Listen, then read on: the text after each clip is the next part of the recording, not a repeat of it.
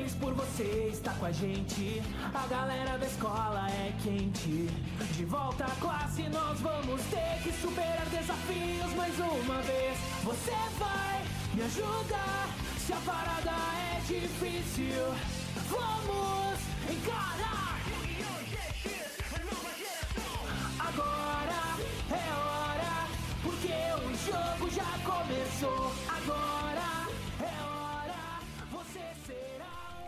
Olá pessoal, aqui é o Matheus para comentário dos episódios 3 e 4 de Yu-Gi-Oh! Sevens. É, eu peço perdão porque semana passada eu simplesmente me esqueci do episódio. eu cheguei a ver ele semana passada e eu cheguei até a gravar um pequeno é, um podcast sobre ele, mas eu não gostei muito porque não foi um episódio muito comentável, tirando as coisas que eu já. tirando coisas que eu já comentei em, nos outros dois episódios. Então, é, teve uma outra coisa que eu cheguei a falar que foi específica desse episódio, do terceiro. Mas no fim das contas eu pensei, putz, eu não gostei desse, vou gravar depois, acabei não gravando. E eu até achei melhor gravar junto com o quarto. E eu tô pensando agora, é, dependendo do quinto episódio, o que eu pretendo fazer com o Yu-Gi-Oh! Sevens é gravar eles em pares. Porque eu acho que não só dá um podcast um pouco mais de mais substância, né? Tem mais conteúdo para falar, tem dois episódios. Como também é, deixa um pouco menos repetitivo, digamos, as coisas. Vamos ver. Porque esse quarto episódio ele parece que encerrou um pequeno ciclo, um primeiro ciclo do anime. E pode ser que o quinto já comece a mudar as coisas um pouco. Bom, de qualquer forma, é, esses dois episódios eles terminam essa primeira etapa do anime que é de introduzir cada personagem do elenco principal. Né? No caso, o episódio 3 foi o episódio da Roaming e o episódio 4 foi o episódio do Gakuto. Lembrei o nome dos personagens agora, olha só. O episódio da Roaming, ele foi um episódio bem morno e bem, é, digamos, é, parado. No sentido de que. Um pouco decepcionante até, porque a Roaming, ela é essa personagem que desde o começo ela tá com esse mistério de não, porque parece que ela entende de, de monstros de duelo, mas ela também fala que não tem interesse e ela é meio suspeita e tudo mais. E no fim das contas, era só uma questão de ela ter interesse, mas não saber jogar. É basicamente essa a revelação. É, inclusive, chega a ser muito engraçado que o duelo principal do episódio, que é o duelo dela contra o Yuga, né? É, ele acontece porque o Yuga ele vê ela falando mal de, de Rush Duels. Ele fala: Não, vou ensinar para ela como Rush Duels é da hora. E o jeito que ele encontra isso é basicamente humilhando ela, começando humilhando ela no duelo. E o duelo foi meio sem graça. E muito do que aconteceu foi. Eu não sei, foi bem broxante para mim. Porque, primeiro que tem uma coisa que eu nunca gosto em Yu-Gi-Oh! Que é idiota eu não gostar em Yu-Gi-Oh! Sendo que já é meio que um. Desde o GX já é um, um pilar, digamos, um trope da saga, que é o fato de que se um personagem tem uma característica que define ele, o deck dele vai ser aquela característica. Então, por exemplo, a Roaming, ela anda sempre com uma guitarra, ela é a guitarrista. Obviamente que o monstro ace dela vai ser uma menina guitarrista, né? Então, isso é uma coisa que sempre me incomoda um pouco, eu acho meio brega e acho meio óbvio. É, eu sempre penso, por exemplo, nos personagens do Arc 5 que tinha o carinha que cozinhava, que ele tinha um deck de cozinha. Ou no Yu-Gi-Oh! GX que tinha um cara que ele jogava tênis, o deck dele era deck de jogador de tênis. Que pariu. Mas enfim. É, não, honestamente, não me deu muito, muito background em relação ao roaming. Eu ainda não sinto que eu conheço a personagem direito. Mas serviu pelo menos um propósito que foi de acabar com esse mistériozinho dela.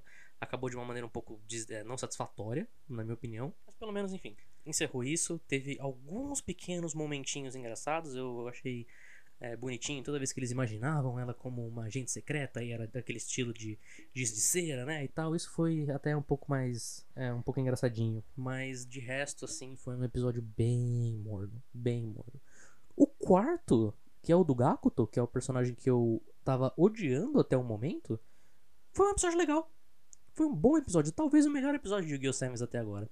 Porque o Gakuto, o que a gente conhecia dele, era ele como esse personagem certinho e muito uptight, né? Eu esqueci o termo em português pra isso.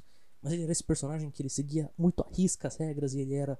Ele tinha que ser o cara perfeito porque ele era esse estereótipo, né? De é, chefe do conselho estudantil japonês e tudo mais. E esse episódio, ele meio que brincou com isso bastante até. Deu uma certa aprofundada nele, nos sentimentos dele. E chegou ao ponto onde eu considero ele um bom personagem agora. No limite do possível, né? Mas eu gosto muito, por exemplo, isso é uma, uma coisa que falta até.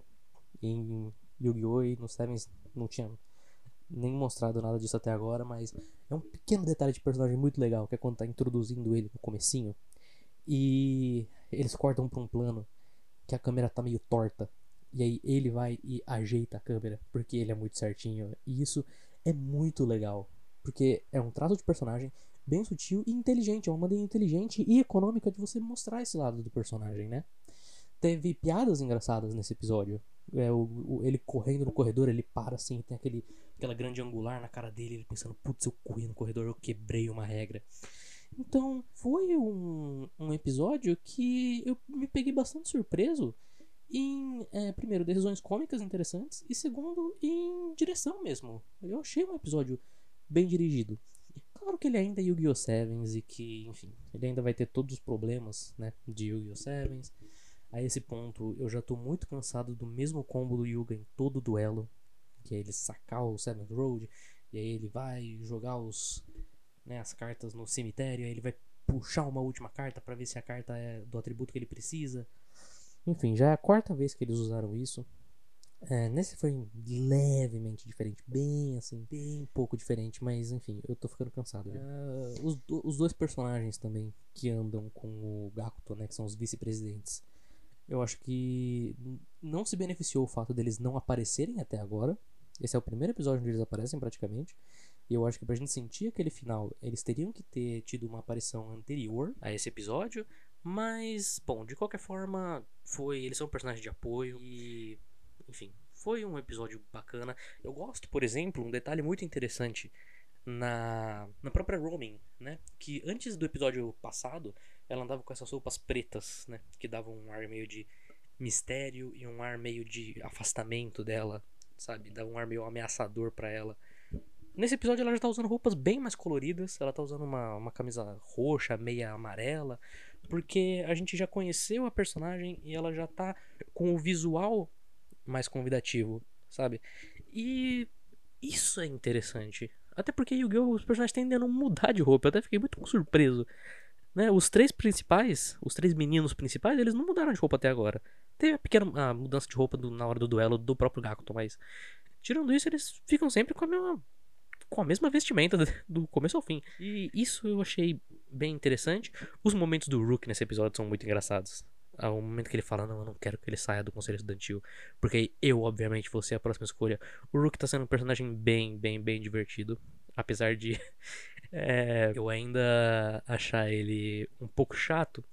Mas essa, essa síndrome de, de grandeza dele é bastante divertida de, de acompanhar, principalmente quando ele tá com um personagem de apoio que só aparece aqui e ali, que foi o que ele fez nos outros, nesses últimos dois episódios, né? E, enfim, é, eu tô um pouco mais animado com Yu-Gi-Oh! Sevens agora. Como eu disse, esse episódio ele encerra esse ciclo de apresentações de personagens principais. Eu creio que a série não introduziu nenhum outro personagem que vá precisar de um episódio desses até agora. Eu gostaria muito de ver outros personagens duelando também. O deck do Rook parece ser bem mais legal. É, e o do Gakuto também, né? Apesar de, eu falo que eu não vou me repetir, mas eu me repito. Rush Duel ainda é muito sem graça. E os decks que eles mostraram até agora são, em geral, bem assim, são estratégias bem simples. O que faz sentido, porque primeiro que a proposta do Rush Duel é simplificar o jogo, é ser uma versão light, digamos, do jogo, e é para criança. E a criança não vai conseguir, tipo, chegar no, no Yu-Gi-Oh! Brains, por exemplo, e pegar todo o jogo assim e falar, putz, entende esse negócio. A gente que, né, acompanha Yu-Gi-Oh! faz muito tempo e que acompanha o TCG, a gente entende. As crianças não. Mas, sabe assim, questão de, por exemplo, ah, invoco meu monstro, aí eu vou usar espada e escudo para trocar o ataque dela, do monstro com a defesa. Isso é coisa do reino dos duelistas, sabe? Estratégia de reino dos duelistas. Primeiro arco do anime do Yu-Gi-Oh! Então, eu gostaria muito também de ver uma coisa mais elaborada. Pode continuar os Rush Duels, pra mim não tem problema, apesar de eu achar ele sem graça. Mas, por exemplo, o Vrains ele não tinha só os Link Duels, ele tinha os duelos normais também de 5 contra 5 cartas contra 5 cartas e tudo mais. Então eu acharia interessante se a gente visse um pouco mais disso agora. E eu me peguei pensando também nesses episódios. Foram dois episódios ok. O primeiro foi ok, o terceiro no caso foi ok, o segundo foi bom. Mas eu tô pensando muito em para quem são esses animes? Para quem é o Yu-Gi-Oh! Sevens? É para criança? Porque ele tem um humor muito infantil. E ele é, assim, esteticamente falando, muito infantil. Mas ele também comenta tropes e, digamos, tradições da franquia Yu-Gi-Oh! que uma criança não vai pegar. Então, para quem que esse anime tá sendo direcionado? É pro fã babaca igual eu? Possivelmente. Não sei se é o caso, mas é uma, é uma pequena questão. Eu acho que ele tá com esse, esse pequeno conflito de, de natureza dele, assim. Eu não sei para quem que ele está sendo feito. Quem que eles querem atingir com o Yu-Gi-Oh! Sevens.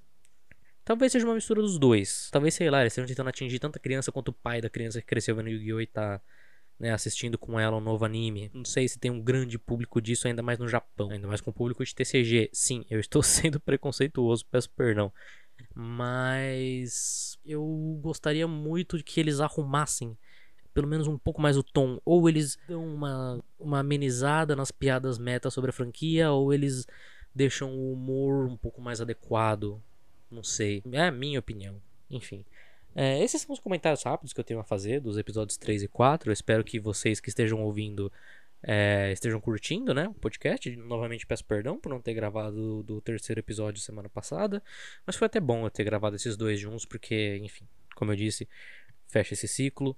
Talvez se o 5 for um episódio que dê para comentar ele fechado com mais substância, eu faça do 5 sozinho. Mas caso não seja, eu pretendo fazer eles em pares. Pra deixar um pouco mais é, a discussão um pouco mais rica e com um pouco mais de contexto também, né? Eu imagino que agora o 5 vai pegar do cliffhanger do terceiro episódio, que era o carinha vendo as fotos do, do Yuga e do Rook, né? Não sei. Vamos ver o que, que vai acontecer. Mas é isso, o Yu-Gi-Oh! 7 está sendo um anime gostoso de assistir, eu tô me divertindo com ele. E eu não esperava que ele fosse tão é, sagaz quanto ele é, seja pro bem ou pro mal. Tá sendo um anime interessante de se ver. Como fã de Yu-Gi-Oh! tá sendo um anime interessante para se ver, mais interessante do que bom, mas enfim. É isso, gente. Espero que vocês tenham curtido. Se inscrevam no nosso canal do Twitch, que a gente vai virar o mês agora, né? E caso você tenha lá com a sua inscrição do Prime, ajudaria bastante a gente se você se reinscrevesse, caso você não tenha nenhum outro plano pro seu pro seu sub de graça. A gente está continuando a fazer lives semanais, a gente está desenvolvendo a novel do Scarlet. Eu pretendo ainda terminar o Yu-Gi-Oh! Forbidden Memories que eu estou jogando lá, né? E é isso. Até mais, muito obrigado por ouvirem. Porque o jogo já começou. O jogo já começou.